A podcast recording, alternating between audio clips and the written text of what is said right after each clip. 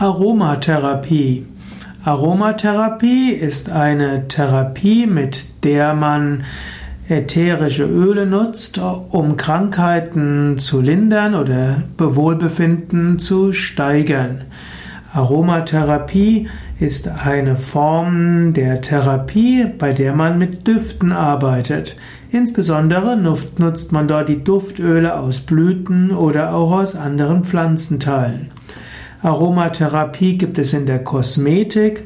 Aromatherapie kann man auch nutzen, um Psych den psychischen Zustand zu verbessern. Und Aromatherapie kann man auch nutzen für Heilzwecke. Bekannt ist zum Beispiel die heilende Wirkung von Eukalyptusöl wie auch von Pfefferminzöl bei Erkältungen oder auch Lavendelöl, um sich wohlzufühlen und zu entspannen. Und so gibt es in der Aromatherapie einige Düfte, die aktivierend wirken, andere, die harmonisierend wirken und andere, die spirituell erhebend wirken.